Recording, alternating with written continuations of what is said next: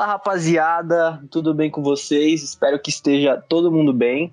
Nós voltamos com o podcast, né? Depois de uma semaninha um pouco conturbada que rolou live. Infelizmente não rolou podcast aí por problemas técnicos aqui envolvendo o editor. Mas voltamos agora com o episódio 21 para falar dessa rodada bem movimentada do Brasileirão, que teve clássico entre São Paulo e Palmeiras, Santos vencendo em casa e o Corinthians aí com muitas dificuldades contra o Flamengo. Mas antes vou apresentar meus queridos amigos aqui, começando com Guilherme Campos. Bom, galera, sejam muito bem-vindos aí ao nosso mais um episódio do podcast. A gente vai repercutir aí bastante tudo isso que o Thiago falou. Só vou corrigir ele rapidinho, que o jogo do Santos foi fora de casa e não foi em casa. Já começamos bem, né? Já começamos errando, errando mas tá valendo. É assim que, é assim que funciona aqui. E vou passar pro meu amigo Levi Jambeiro também. Fala, rapaziada. Estávamos com saudade aí de gravar um podcast. Ainda bem que nós podemos voltar a gravar normalmente para vocês. Bora lá que vamos repercutir a 14 rodada do Campeonato Brasileiro, que teve clássico, teve vitória do Santos fora de casa e baile que o Corinthians sofreu dentro de casa. Bom, mas antes da gente começar falando sobre a rodada, não pode faltar o Virada Indica dessa semana. E eu vou começar dessa vez, né? Já que os meus queridos companheiros sempre começam quando é a vez dele, então dessa vez eu vou me dar esse privilégio de começar falando. E eu vou indicar uma série em formato de podcast no, no Spotify, né? Uma série produzida pelo Spotify, com a protagonização aí do seu Jorge e da Mel Lisboa, que chama Paciente 63. É um podcast aí que conta sobre um personagem que veio do futuro aí, conta é, que ele tá voltando pro passado, pro ano de 2022, se eu não me engano, para tentar evitar o fim do mundo. E aí rolam muitas coisas, é bem legal. O seu Jorge é um cara que manda muito na atuação e no podcast, esse podcast ele mandou muito interpretando esse personagem. Então, se eu fosse vocês, eu dava uma conferida lá. Tem 10 episódios, chama Paciente 63. E, Levi, sua vez agora, manda bala aí. Eu queria dar uma boa notícia para a população paulista. O, governa, o governador de São Paulo antecipou as datas da vacina. Então você, que é o nosso público-alvo do podcast, muito provavelmente, precisamos fazer esse estudo, mas eu creio que seja, de 18 a 24 anos, antecipou a sua data de tomar a vacina. Então, você que tem 18 a 24 anos pode ir no posto a partir do dia 10 de agosto para receber a sua vacina e ser imunizado contra a Covid-19. É uma informação muito relevante que é a minha indicação da vez. Olha lá, indicação muito importante do Levi, ele que já tomou a vacininha dele, né, pela Xepa, que a gente também, se eu não me engano, trouxe aqui no podcast em alguma indicação, mas se você tem essa idade aí que o Levi falou, é bom você ficar de olho no calendário de vacinação. Então, fica de olho aí. Vai, Guilherme, finaliza nosso virado indica da semana aí. Bom, vou indicar o episódio do Flow Podcast em que o Marinho, jogador do Santos, participou na última segunda-feira, se eu não estou enganado. E lá ele falou bastante da carreira dele, ele passou a visão sobre bastante coisa legal. E espero que vocês gostem lá, porque o Marinho tem uma visão muito diferente. É legal a gente ver o jogador fora das quatro linhas, assim, ver ele como pessoa e não só como um atleta. Por favor, editor, toca um aleluia aí que Guilherme Campos não indicou basquete essa semana. Obrigado, senhor. Bom, e agora vamos pro nosso programa. Toca a vinheta aí.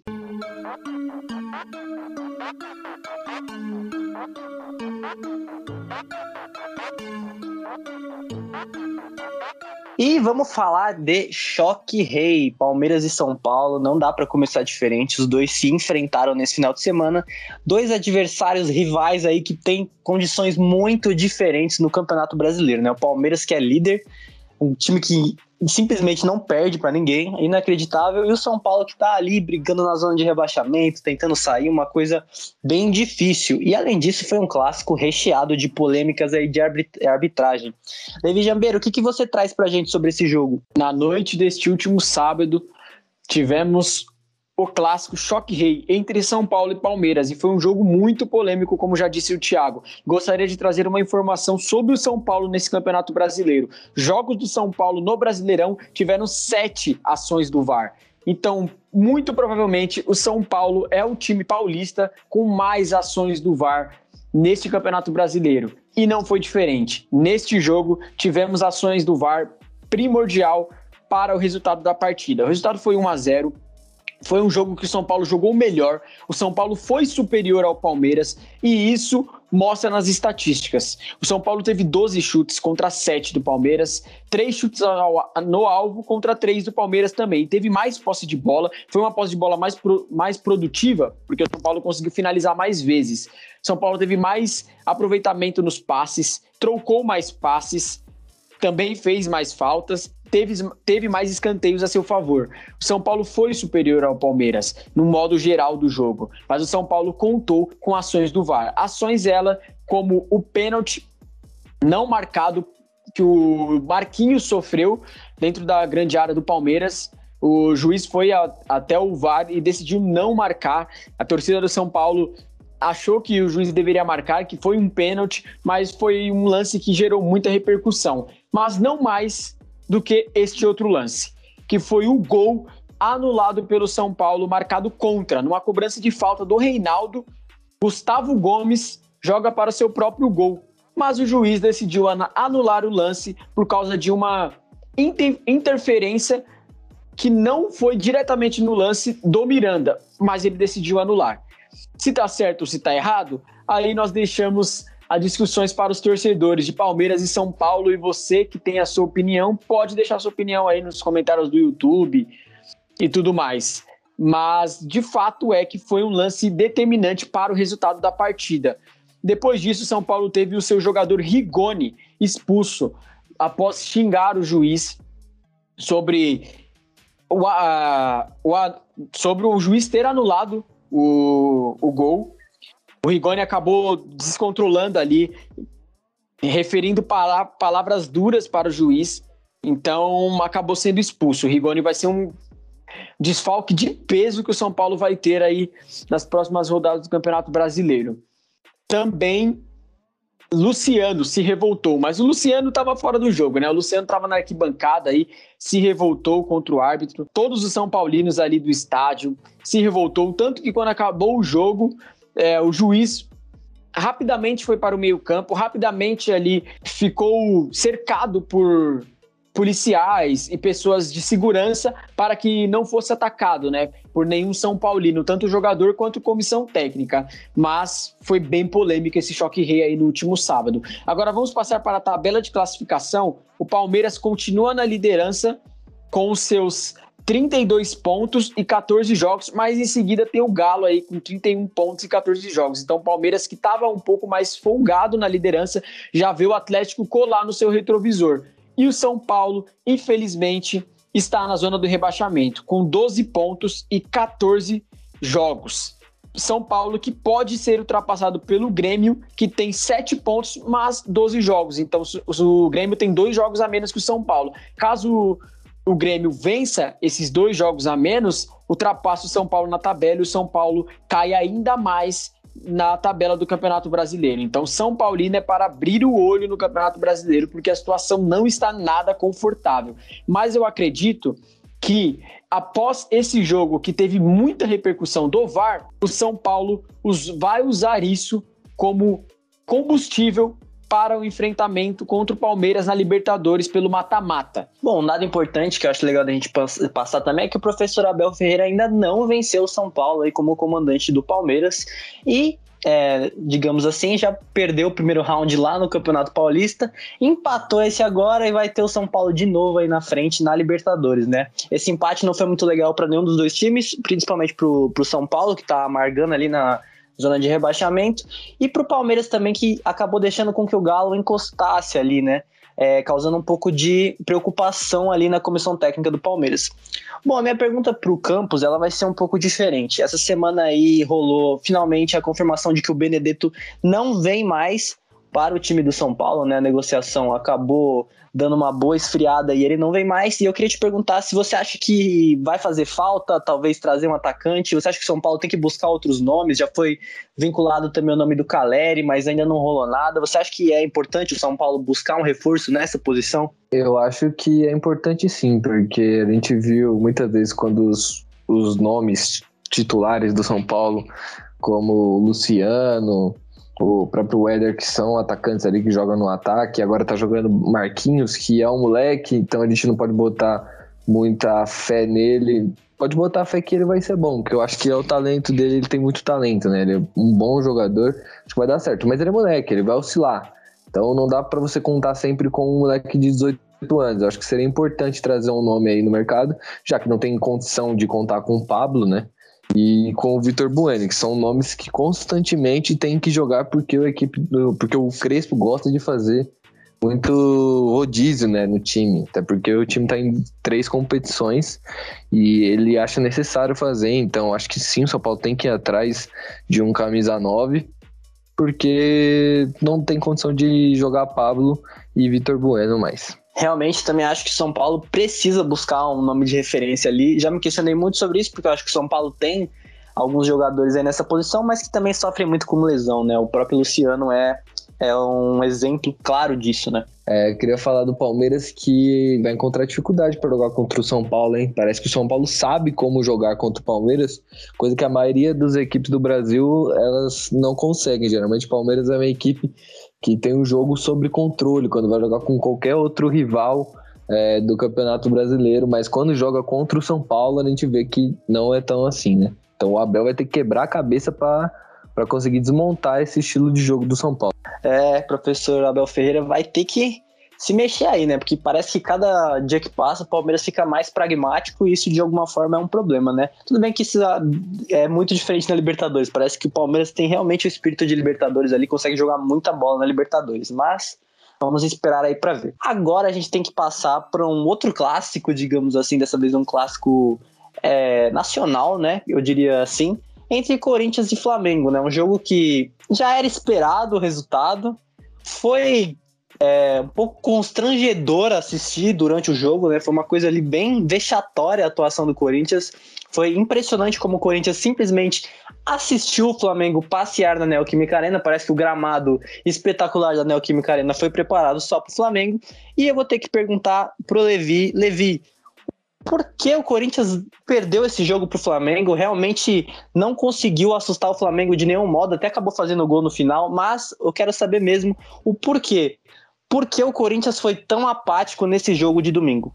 Este jogo de domingo marcou um dos maiores bailes já vistos na Neoquímica Arena. Apesar do placar ter sido 3 a 1 para o Flamengo, não refletiu, porque o Flamengo jogou bem melhor e facilmente poderia ter saído com uns 4 a 0 ou 5 a 0. Se liga só nessas estatísticas. O Corinthians deu, deu 9 chutes ao gol, o Flamengo deu 17. Em determinado momento do jogo, o Flamengo tinha dado 8 chutes ao gol e o Corinthians nenhum. Diretamente no alvo, o Flamengo tinha dado 4, 4 chutes ao gol e o Corinthians nenhum. Mas o Corinthians terminou com 3 chutes ao gol e o Flamengo 7. O Flamengo teve mais posse de bola, teve 66%, e o Flamengo teve praticamente o dobro de passes trocados do que o Corinthians. O Corinthians trocou 391 passes e o Flamengo 741. Então o Flamengo jogou muita bola, colocou o Corinthians na roda. Primeiro tempo o Corinthians foi apático, ridículo, horrível. Foi uma atuação muito ruim mesmo. Eu não via há muito tempo o Corinthians ter uma atuação tão ruim na Neoquímica Arena, especialmente no primeiro tempo do que teve esse jogo contra o Flamengo. Silvinho entrou no campo com a escalação que ele vem já usando há algum tempo, que é Cássio, Fagner, João Vitor, Gil, Fábio Santos, Cantilho, Gabriel e Rony, Gustavo Silva, Adson, que ganhou a posição do Matheus Vital, que estava vindo muito apagado nos últimos jogos, e o João na frente. O meio-campo do Corinthians, para mim, foi o maior erro da equipe. Foi o setor que mais pecou.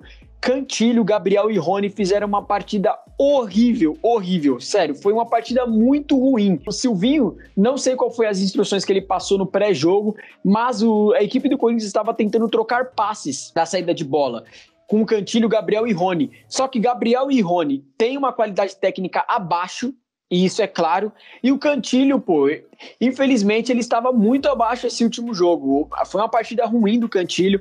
Ele também não tem ajuda tecnicamente, né? Os outros jogadores no meio-campo que jogam com ele deve muito na parte técnica. Então o Corinthians toda hora saía errado na posse de bola. Isso refletiu no primeiro gol, que foi uma posse de bola, foi uma saída de bola corrigindo, né?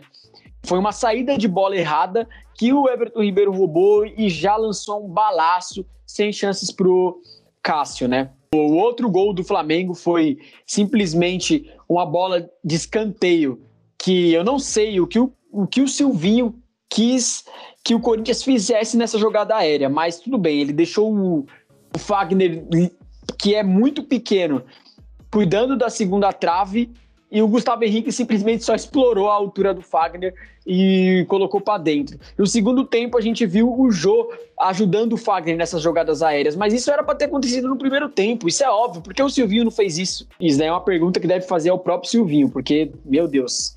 E o terceiro gol foi do Bruno Henrique ali para uma jogada boa do, do Gabigol, que cruzou na cabeça dele também, nas costas do Fábio Santos, que também é pequeno, o Bruno Henrique não teve dificuldade e acabou fazendo o gol.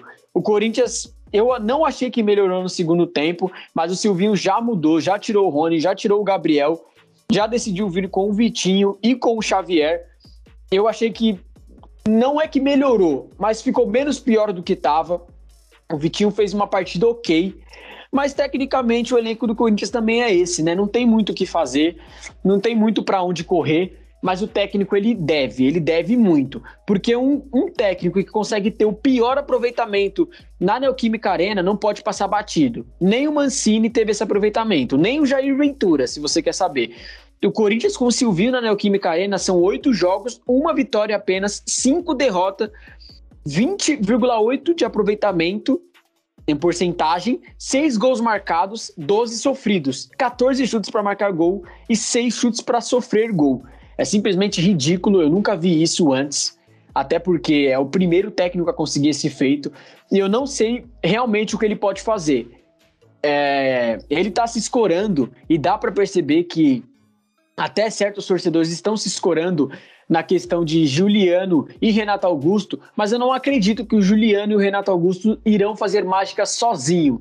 Não é só colocar Juliano e Renato Augusto no campo e esperar que o Corinthians vença e vença.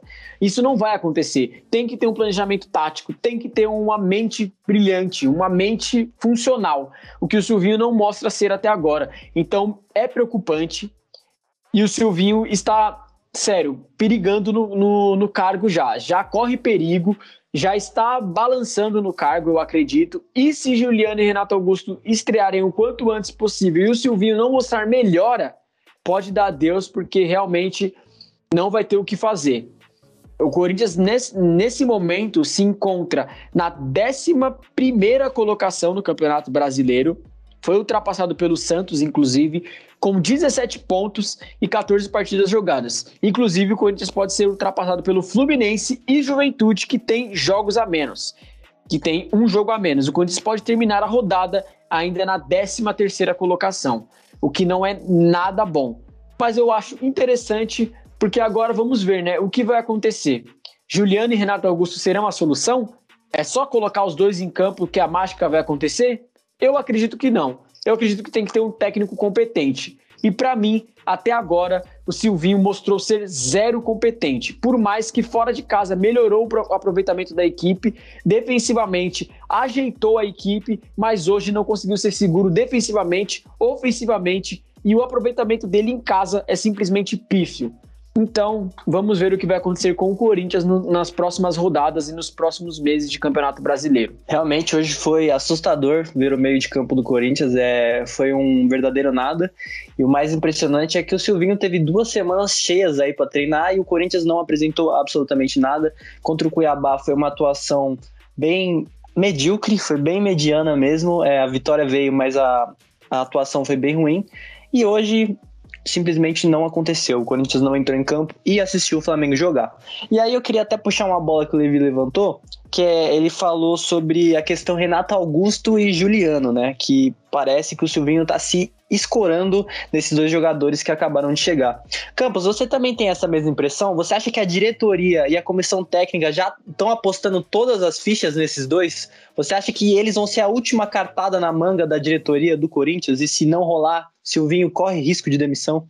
É, Silvinho tá desesperado, né? Tá se agarrando nas suas últimas esperanças, né? Que é que esse time volte, não, né? Melhore, que voltar é uma palavra difícil, né? Porque acho que nunca apresentou um futebol agradável com o Silvinho comandando o Corinthians.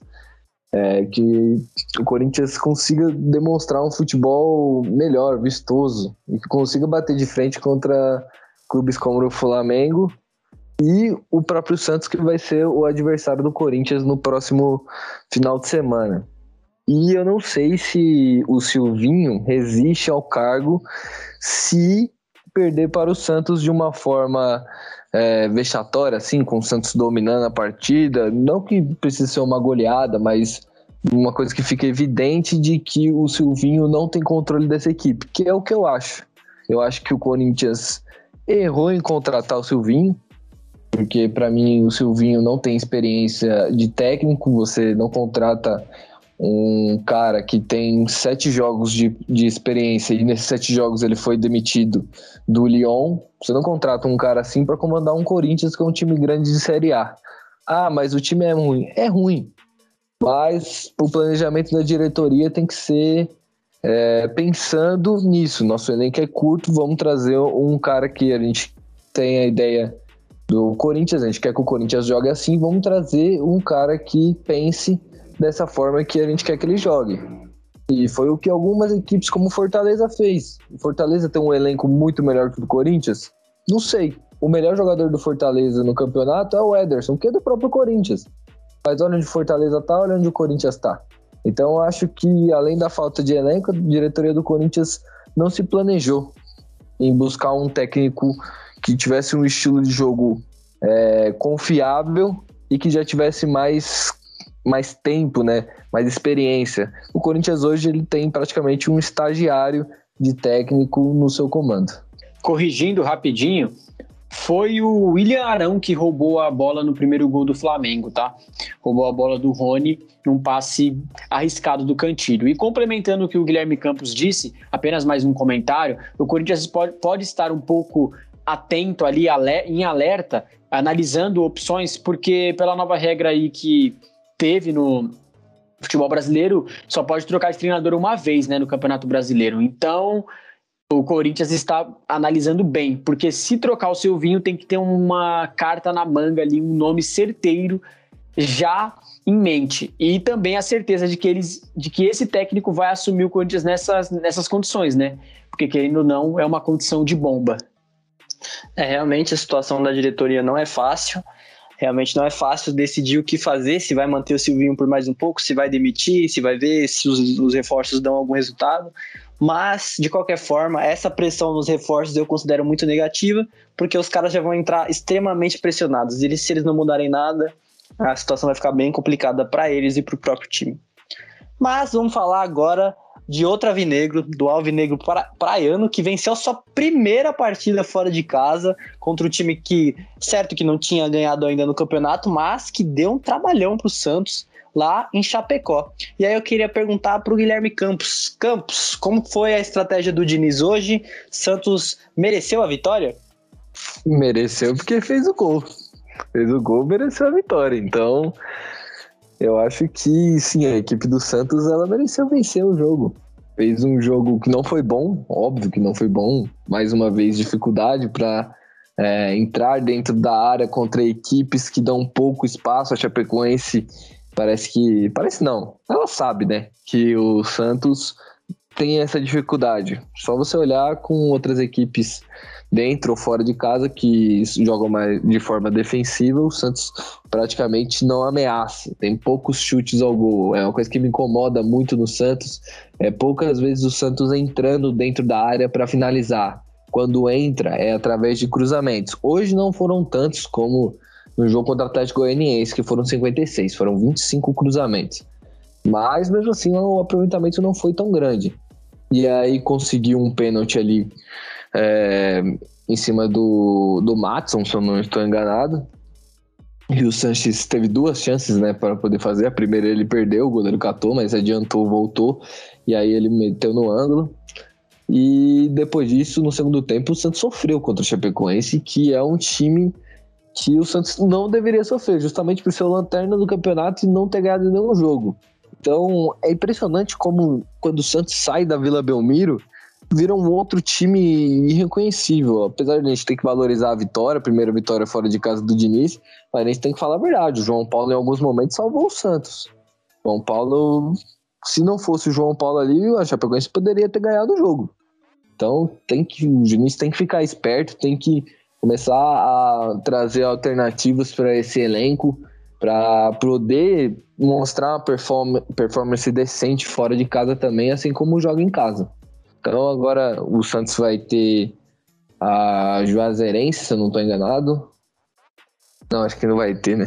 Eu não vi a tabela. Não é no final de semana, então corta essa parte já, que eu me confundi.